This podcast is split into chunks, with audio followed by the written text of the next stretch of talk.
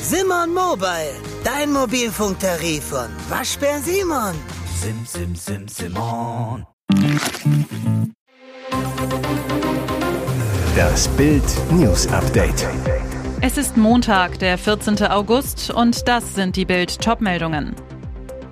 Ukrainer entführen Kreml-Major, Rückschlag für Moskau. Nach 13 Jahren Ermittlungen im Mordfall Maria Bögerl eingestellt. Krankmeldungen steigen um bis zu 70 Prozent. Spektakuläre Bestätigung eines exklusiven Bildberichtes vom vergangenen Donnerstag. Was von russischen Staatsmedien und Regimevertretern dementiert wurde, ist nun nicht länger zu leugnen. Ukrainische Spezialkräfte haben einen russischen Major in die Falle gelockt und entführt. Jetzt gibt er den ukrainischen Soldaten wertvolle Informationen über die Stärke der russischen Kräfte in seinem Gebiet.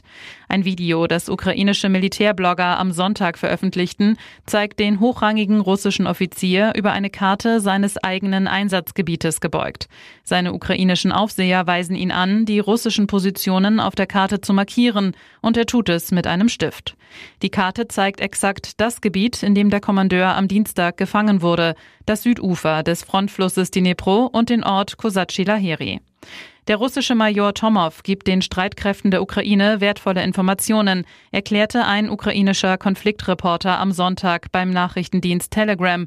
Und ein russischer Kriegsblogger bestätigte, im Video wird der Kommandeur der Aufklärungsgruppe und der Kommandeur des Bataillons 1822 der russischen Streitkräfte, Major Tomov, vom Feind verhört.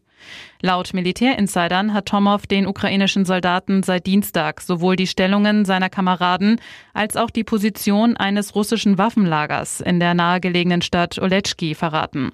Ukrainische Artillerie bombardierte das Lager daraufhin am Samstag. Was im Mai 2010 tatsächlich geschah, bleibt ein Rätsel. Die Ermittler haben den Fall der entführten und ermordeten Bankiersfrau Maria Bögerl aus Heidenheim zu den Akten gelegt.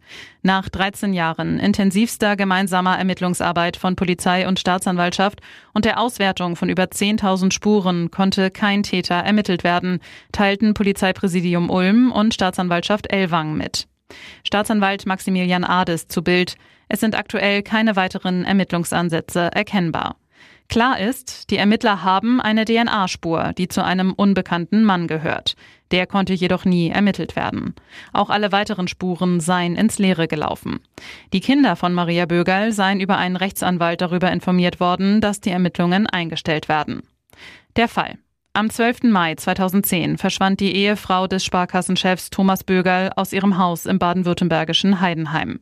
In einem späteren Telefonat forderte ein Unbekannter 300.000 Euro binnen weniger Stunden. Thomas Bögerl kam der Aufforderung nach und legte das Lösegeld, markiert mit einer Deutschlandflagge, an der Autobahn A7 ab. Doch der Entführer tauchte nie auf, holte das Geld nicht ab.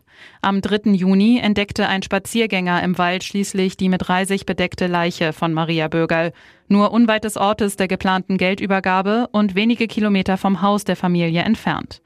Ein Jahr nach der Entführung beging Thomas Bögerl in seinem Haus Selbstmord und hinterließ zwei Kinder, die schwere Vorwürfe gegen die Polizei erheben.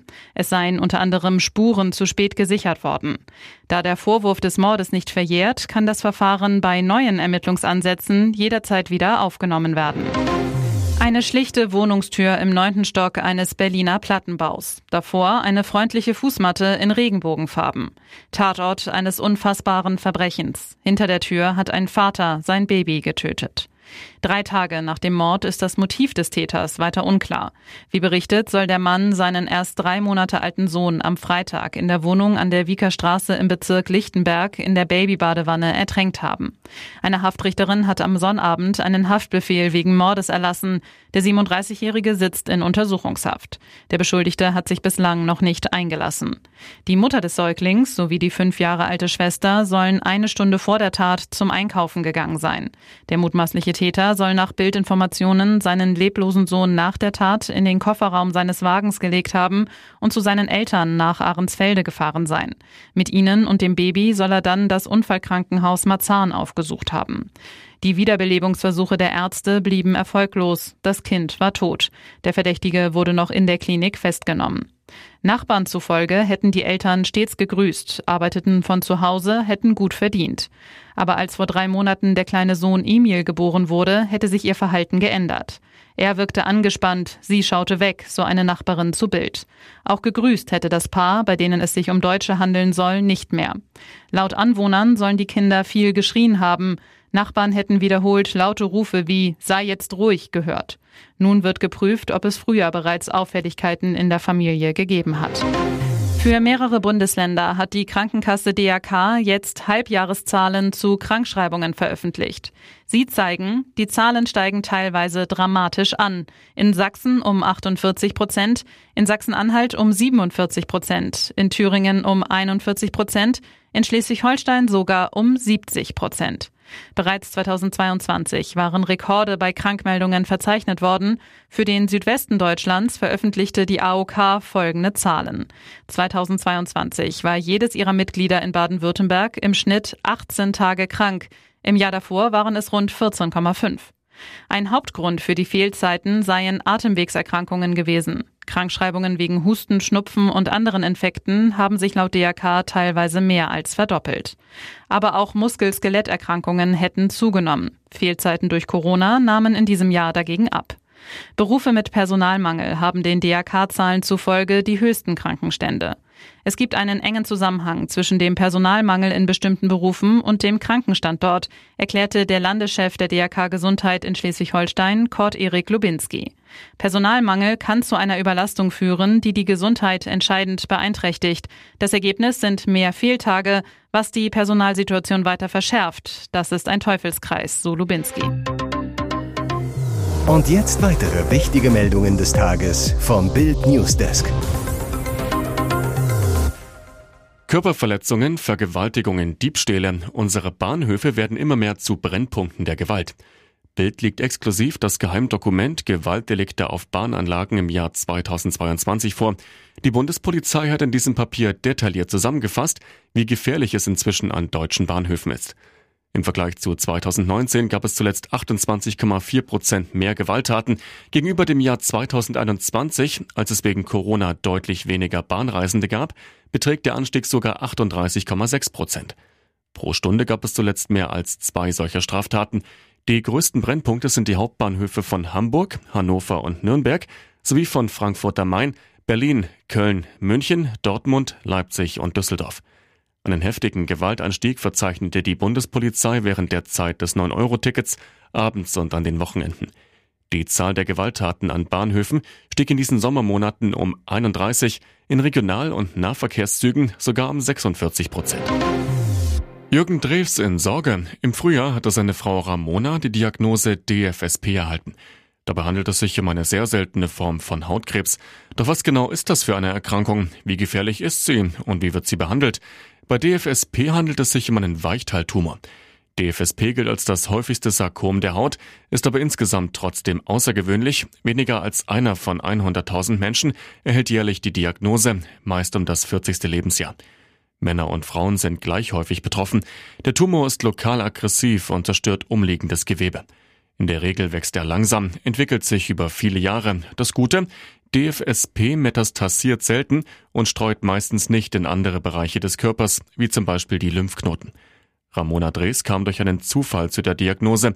Sie hatte Jürgen zu einem Termin beim Hautarzt begleitet, der im Gesicht ein paar Muttermale untersuchen lassen wollte.